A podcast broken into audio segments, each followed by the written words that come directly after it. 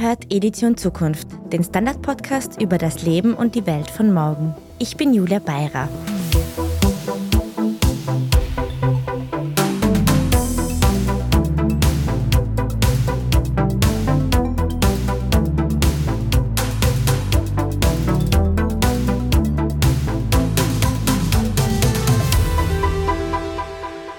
Was macht uns glücklich? Diese Frage haben wir uns wohl alle schon mindestens einmal gestellt. So auch Dorothee B. Salcho. Die Juristin befasst sich seit einigen Jahren auch beruflich mit dem Thema Glück und unterrichtet an der Deutschen Hochschule für Gesundheit und Sport im Masterstudiengang Positive Psychologie. Diese Strömung geht der Frage nach, was das Leben lebenswert macht. Wie wir also glücklicher werden, welche Rolle dabei negative Emotionen spielen und warum das ausschließliche Streben nach guten Gefühlen nicht der Schlüssel zum Glück ist, darüber sprechen wir heute mit Dorothee B. Salcho im Podcast. Herzlich willkommen, Frau Salcho. Vielen Dank für die Einladung in diesen schönen Podcast. Frau Salcho, die erste Frage ist gleich eine sehr große und weite. Wie werden wir denn glücklicher? Das ist eine große und weite Frage und das ist, finde ich, eine der schönsten Fragen, die wir uns stellen können.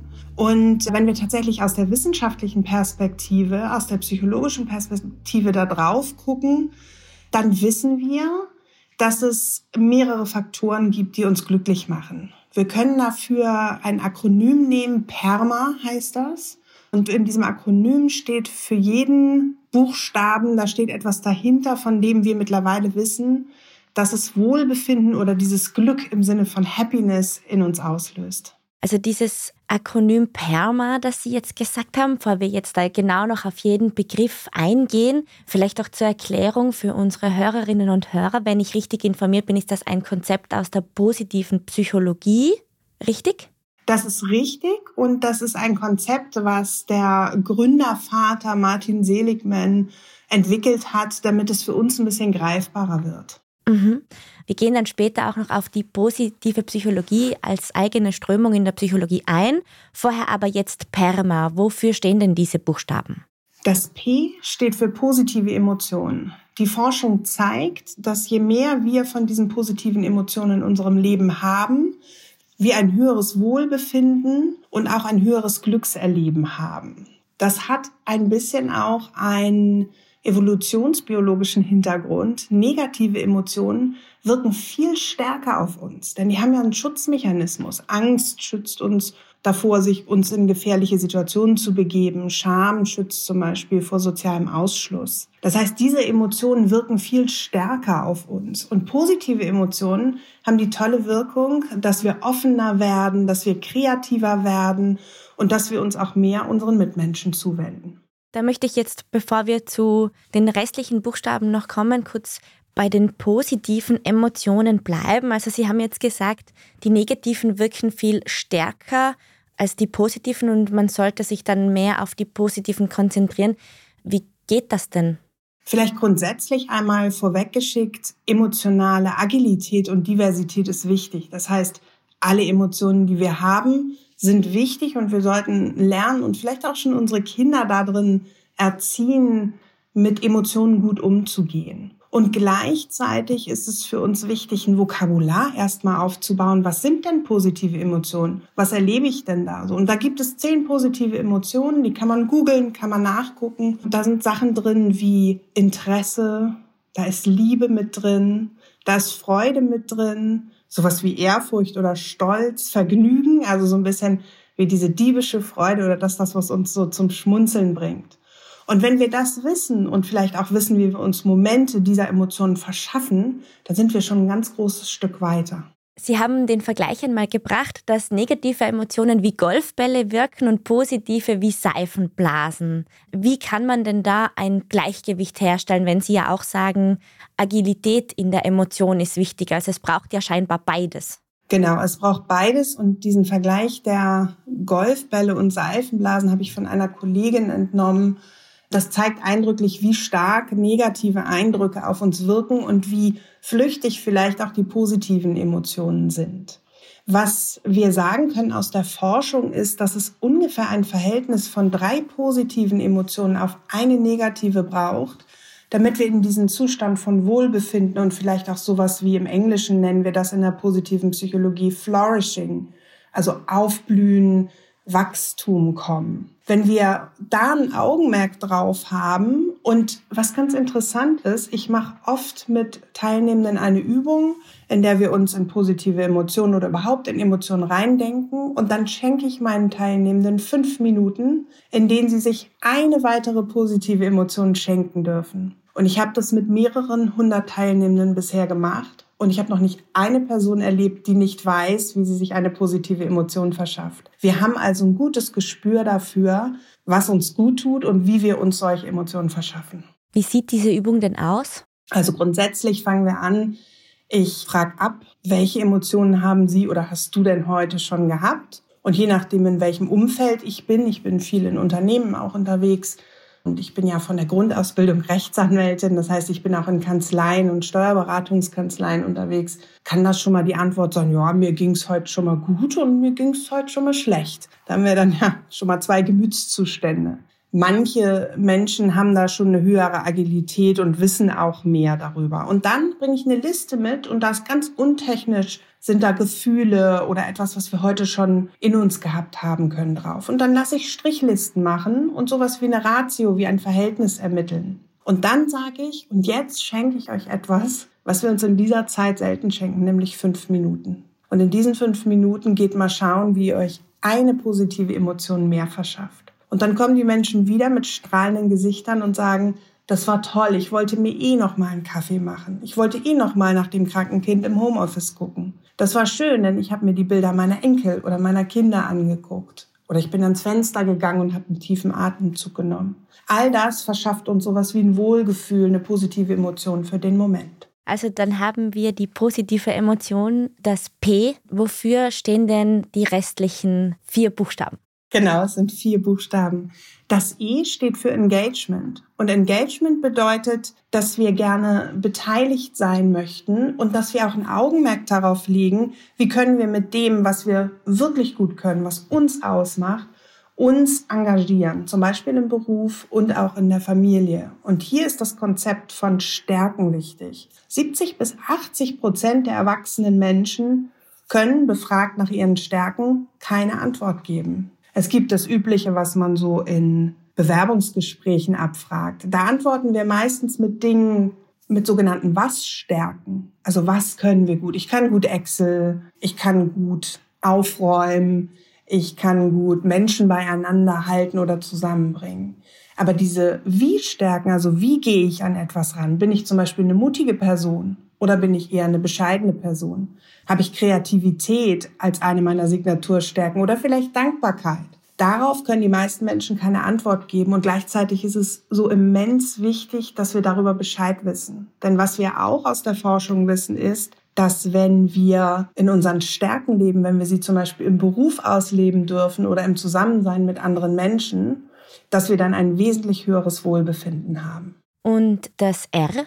Das R steht für die Säule Nummer eins, für Faktor Nummer eins für unser Wohlbefinden und das heißt Relationships, also Beziehungen. Positive Beziehungen sind Faktor Nummer eins für unser Glückserleben, für unser Wohlbefinden. Das wissen wir spätestens seit der sogenannten Harvard Grant Study. Das ist eine Studie, die 1938 in Harvard begann, mit einer großen Kohorte von Studenten damals. Auch der spätere Präsident John F. Kennedy war unter diesen Teilnehmenden. Die wurden befragt und auch medizinisch untersucht regelmäßig zu ihrem Wohlbefinden, zu Langlebigkeit, zu Gesundheit. Und was herauskam, ist, dass es einen Unterschied macht, wenn wir gute Beziehungen in unserem Leben haben.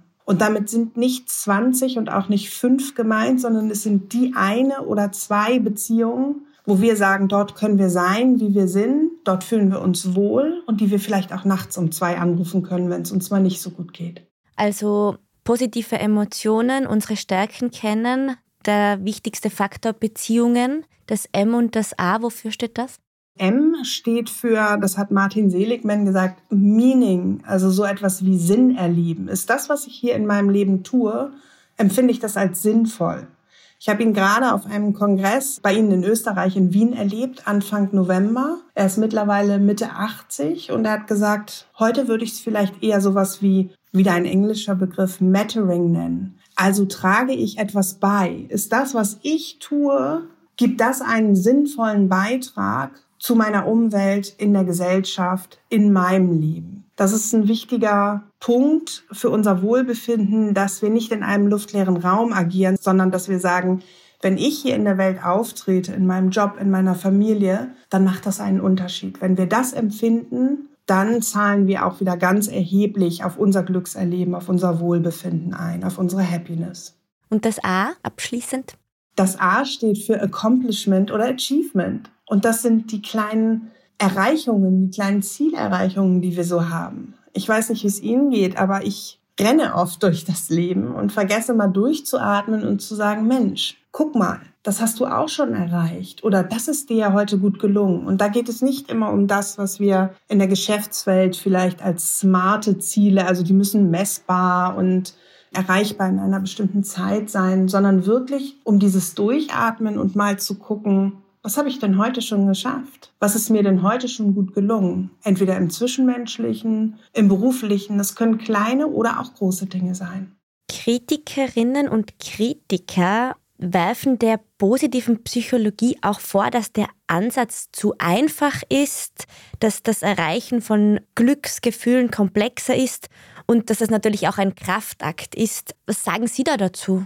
Ich denke, dass das eine berechtigte Kritik war, insbesondere in den Anfängen dieser doch noch recht jungen wissenschaftlichen Strömung. Die positive Psychologie an sich ist ja erstmal eine Wissenschaft. Das heißt, wir gucken nur, wie verhält es sich in einem bestimmten Sachverhalt und was können wir daraus schließen und was lässt sich auch beweisen. Und gleichzeitig hat die positive Psychologie einen ganz hohen Anwendungsfaktor. Das heißt, wenn wir also wissen, was zahlt auf unser Wohlbefinden ein, dann können wir das auch in unser Leben bringen. Und in den Anfängen, Ende der 90er Jahre, als Martin Seligman das erste Mal von dieser Strömung sprach, die sich vielleicht mal auch auf das konzentriert, was im Leben gut ist, was ausbaufähig sein soll und nicht nur, und das ist mindestens genauso wichtig, darauf psychopathologische Zustände, also psychische Erkrankungen zu heilen und Menschen vielleicht auf so eine Null zu bringen. Als das das erste Mal aufkam, da waren alle Menschen, die damit zu tun hatten, wahnsinnig begeistert. Mittlerweile gibt es eine zweite, eine dritte Strömung der positiven Psychologie, die wesentlich integrativer ist. Also ich habe anfangs schon von emotionaler Diversität und Agilität gesprochen und natürlich auch die Integration von so etwas wie existenziellen Krisen in unserem Leben, schwere Erkrankungen, den Verlust eines lieben Menschen. All das wird in der positiven Psychologie genauso in den Blick genommen. Mhm. Das ist nämlich auch eine Kritik, dass äußere Umstände häufig außer Acht gelassen werden. Da sagen Sie aber, nein, das wird auch mit reingenommen die Überindividualisierung sozusagen. Das ist sicherlich eine Kritik, die wir allgemein an der Psychologie üben können. Und gleichzeitig befinden wir uns da sicherlich in einem Dilemma, denn wir müssen ja an dem Einzelnen, an den einzelnen Menschen oder an Kohorten forschen, so dass wir immer über das Individuum letztendlich das Einfallstor in unsere wissenschaftliche Erkenntnisse haben. Sie haben jetzt in der Antwort zuvor gesagt, den Menschen auf Null bringen. Können Sie das bitte erklären? wenn wir uns das menschliche Leben vielleicht einmal auf einer Skala vorstellen, die, sagen wir mal, von minus 10 bis plus 10 geht, dann hat die klassische Psychologie aus gutem Grund bisher eher geforscht in dem Bereich, der von der 0 bis zur minus 10 geht. Also wenn es uns Menschen schlecht geht, wenn wir eine psychische Erkrankung, eine Zwangserkrankung, eine Depression haben, wie können wir dort helfen? Wie können wir die Menschen vielleicht wieder auf so etwas wie eine Null bringen? Und das war auch das, was Martin Seligman gesagt hat, der als Depressionsforscher und Psychotherapeut bekannt wurde. Er hat gesagt, ich kann so viel mit den Menschen arbeiten, wie ich möchte. Ich bekomme sie aber immer nur auf eine Null. Was ist denn mit diesem Bereich zwischen der Null und der Plus 10? Also mit dem, was uns ausmacht, was sie und mich zum Strahlen bringt, wo wir sagen, Mensch, da ist was für mich drin als Mensch und da fühle ich mich zugehörig, da finde ich, dass ich so etwas wie Sinn erlebe und ich kann vielleicht sogar meine Fähigkeiten und meine Persönlichkeit noch weiter wachsen lassen. Und das ist die Skala von 0 bis plus 10, zu gucken, okay, was ist mit meinen Stärken, wie kann ich die weiter ausbauen. Wir machen eine kurze Pause und sind gleich wieder zurück.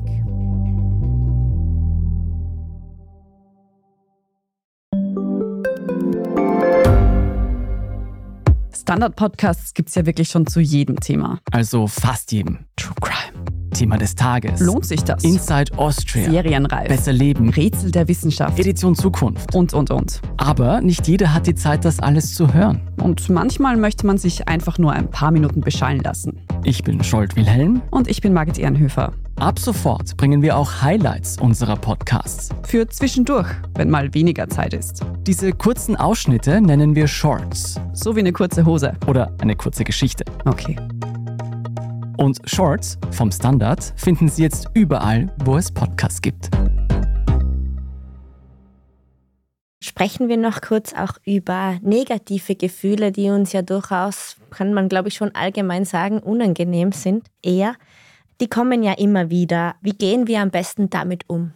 Das ist eine sehr schöne Frage, vielen Dank. Und ich mag vielleicht mal das Bild oder so eine Analogie bemühen. Wenn wir uns negative Gefühle vorstellen, wie so ein Ball, den man unter Wasser drücken möchte, dann ist das am Anfang, geht es vielleicht noch zu sagen, ach, war jetzt nicht so schlimm, nee, brauchst dich nicht so zu ärgern. Aber je länger wir versuchen, da drauf zu drücken, desto schwieriger wird das für uns. Und irgendwann, das kennen Sie vielleicht auch noch, kommt der Ball mit einem Schwung hoch aus dem Wasser. Und genau dasselbe passiert mit diesen unangenehmen Emotionen. Das heißt, es ist wichtig und die sind oft gute Hinweise für etwas, was in unserem Leben nicht so gut läuft. Es ist wichtig, dahin zu gucken, was ist da genau los. Und auch hier ein Vokabular zu schaffen. Bin ich traurig? Bin ich wütend? Schäme ich mich?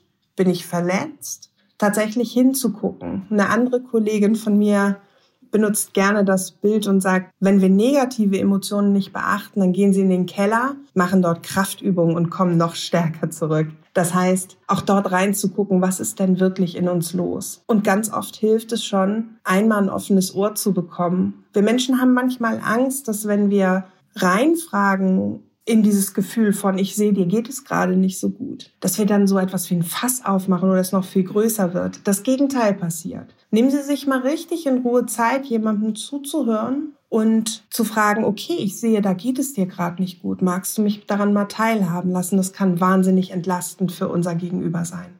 Das ist sicher ein guter Tipp, den man anwenden kann.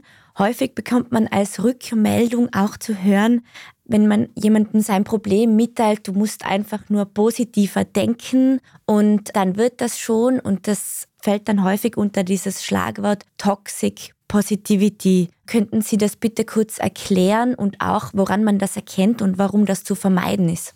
Da mag ich zwei Aspekte mit reinnehmen. Den ersten, vielleicht haben den viele von uns schon mal gehört, das ist, reg dich doch nicht so auf. Das hat noch nie funktioniert wenn man das zu jemandem sagt, reg dich doch nicht so auf. Das heißt, wir müssen uns gut zuhören. Das ist das eine. Also wenn wir sagen, das ist doch nicht so schlimm oder Mensch, was dir da passiert ist, mach doch einfach weiter, das funktioniert nicht. Wir Menschen sind wirklich emotional agile Wesen und wir brauchen für alle unsere Emotionen Raum. Das ist ganz wichtig. Und Toxic Positivity hat zum einen diesen Aspekt von, ich muss nur positiv genug denken, ich muss es nur gut genug manifestieren und dann wird es auch in mein Leben kommen. Und das alleine funktioniert nicht. Das lässt nämlich völlig außer Acht, dass es andere Aspekte in unserem Leben gibt. Und das führt dann oft dazu, dass wir Menschen uns gar nicht mehr selbstwirksam führen, denn wenn ich es nicht gut genug manifestiere, dann kommt es ja auch nicht. Und dann bin ich da gescheitert. Dann bin ich nicht gut genug im positiven Denken. Und das ist unglaublich schade, wenn das bei den Menschen ankommt. Es ist viel mehr wichtig, alles zu integrieren. Es gibt ja immer wieder auch Studien, die geistern dann durch die Medien und die besagen, dass zum Beispiel Singlefrauen ohne Kinder die glücklichsten Menschen sind, im Gegensatz zu Männern, die wiederum glücklicher in Beziehung seien. Was sagen Sie dazu? Wie schätzen Sie solche Studien ein? Solche Studien sind ja immer Befragungen einer bestimmten Gruppe. Und da mag dann mal rauskommen, dass in dieser Gruppe Single-Frauen sind, die angeben, ein höheres Glücksniveau zu haben. Das sind ja meistens dann Skalen, auf denen man kreuzt oder so, als Frauen vielleicht im gleichen Alter mit Kindern. Was wir aber wissen, ist, dass diese Faktoren, die ich eben genannt habe, auf langfristiges Wohlbefinden und langfristiges Glückserleben einzahlen. Das heißt, ja, es kann diese Momentaufnahmen geben, aber sie werden immer die eine Mutter finden, die unglücklicher ist als eine Singlefrau mit ähnlichen Lebensumständen, ohne Kind, aber mit vielleicht einem ähnlichen Job. Es hängt ganz viel davon ab, wie glücklich oder unglücklich wir sind, wie gut wir uns kennen und wie gut wir dieses Wissen über uns in unser Leben integrieren. Wenn ich also weiß über mich, dass mir Beziehungen sehr wichtig sind, dass ich gerne meine Dankbarkeit ausleben möchte. Es ist eine meiner Signaturstärken. Wenn ich Dankbarkeit ausleben kann, dann bin ich glücklich. Dann wird das viel mehr auf mein Glücksempfinden einzahlen, als wenn ich darauf achte, ich müsste jetzt als Singlefrau durchs Leben gehen oder ich brauche unbedingt ein Kind in meinem Leben. Mhm. Also es kommt drauf an. Es kommt drauf an. Und die gute Nachricht darin finde ich auch, wir haben es in der Hand. Sicherlich gibt es nicht immer den Shortcut, die Abkürzung, aber sich zum Beispiel mit den eigenen Stärken zu beschäftigen, zu wissen, was sind denn meine Werte und wo gerate ich vielleicht auch immer wieder mit jemandem in einen Wertekonflikt oder wo streiten vielleicht auch Werte innerhalb von mir, kann unglaublich entlastend sein und uns dann auch zu glücklicheren Menschen machen. Wann sind wir denn am glücklichsten? Gibt es ein Alter, in dem statistisch gesehen alles besser ist? Die Frage mag ich, denn die zielt so ein bisschen auf mein eigenes Glückserleben ab. Statistisch gesehen geht die Glückskurve ab dem Alter von 48 Jahren wieder nach oben. Und Sie glauben es nicht, aber ich bin 48. Das heißt, gute Aussichten für mich. Und warum ist das so? Warum geht die Kurve ab der Geburt bis 48 nach unten? Wir wissen es nicht so recht, denn da können auch unterschiedliche hormonelle Prozesse mit reinspielen. Das eine was wir wohl wissen, ist, dass je älter wir werden, wir ein besseres Wissen über uns selber ansammeln und auch eine Krisenfestigkeit, weil die Wahrscheinlichkeit steigt, dass ich mit 48 schon mal existenzielle Krisen oder Erlebnisse gehabt habe, als wenn ich 18 bin. Das heißt, ich gewinne so etwas wie eine emotionale nicht Gleichgültigkeit, aber die Ausschläge sind nicht mehr ganz so hoch und das zahlt auch auf unser Wohlbefinden ein. Als abschließende Frage, würde ich Sie gern bitten, mir und unseren Hörerinnen und Hörern ein, zwei Tipps zu geben, wie wir uns Momente des Glücks, kleine Momente des Glücks in den Alltag holen können. Auch hier hilft es, sich ein Bewusstsein darüber zu schaffen, was tut mir denn gut. Ich kann mir zum Beispiel, ich kann mich hinsetzen und mir eine Liste machen von, sagen wir mal, 20 Glücksmomenten. Dinge, die mir gut tun. Ich habe es eingangs gesagt, wir Menschen wissen, was uns gut tut. Und bei zehn Glücksmomenten ist es meist noch so, dass wir relativ flüssig runterschreiben. Ab dann fangen wir an zu überlegen und kommen vielleicht auch auf die Momente, in denen wir uns sagen, Mensch, das hast du ja seit Jahren nicht mehr gemacht und das tat dir doch immer gut. Und wenn wir uns so eine Liste zur Hand nehmen und die einmal ausgefüllt haben, dann können wir darauf gucken und sagen, guck mal, hier sind drei Minuten, die ich zur Verfügung habe, vielleicht zwischen zwei Meetings. Nehme ich doch mal einen dieser Glücksmomente zur Hand und gehe zum Fenster und nehme einen tiefen Atemzug oder gehe zu meiner Kollegin, mache ihr ein Kompliment oder mache mir einen schönen Tee. Das heißt, wir wissen meistens sehr gut, was uns Glücksmomente verschafft und es macht es uns noch einfacher, das in einer Liste zu sehen. Ein zweiten Tipp, der sich ganz unauffällig immer und überall in der U-Bahn beim Spazierengehen integrieren lässt, ist, sich in der Umgebung zu orientieren und umzugucken, dann für einen kurzen Moment die Augen zu schließen oder einfach nur in uns zu gehen und den Optimismusregler ein kleines Stück hochzudrehen, gar nicht auf Vollanschlag, sondern vielleicht so, je nachdem, was das bei Ihnen ist, ein bisschen zu schieben, ein bisschen zu drehen und uns dann nochmal umzugucken. Das ist ein kleiner Tipp und der hat meistens eine sehr hohe Wirkung. Das heißt, den Optimismusregler, den kann ich ganz einfach aufdrehen oder ein Stückchen weiter aufdrehen, indem ich mir denke, dass ich das tue. Das ist richtig. Das ist das, was wir auch im Coaching sowas wie Visualisierung nennen. Und wir können das letztendlich auch im Eigencoaching tun. Probieren Sie das mal aus. Es ist viel einfacher, als sich das anhört. Na gut, das werde ich probieren. Dann vielen Dank für das Gespräch, Frau Salko.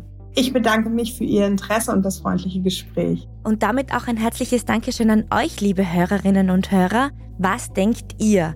Was macht wahre Glücksmomente aus? Schreibt uns euren Kommentar doch gerne auf der standard.at slash Zukunft. Dort findet ihr auch viele weitere Artikel rund um das Leben und die Welt von morgen. Wenn euch der Podcast gefällt, dann lasst uns doch eine gute Bewertung da. Unterstützen könnt ihr uns auch, indem ihr ein Standard-Abo abschließt. Weitere Infos dazu findet ihr auf abo.derstandard.at. Ich bin Julia Beirer und die Folge wurde produziert von Christoph Neuwirth. Nächste Woche erscheint wieder eine Folge Edition Zukunft Klimafragen. Bis dahin alles Gute und bis zum nächsten Mal.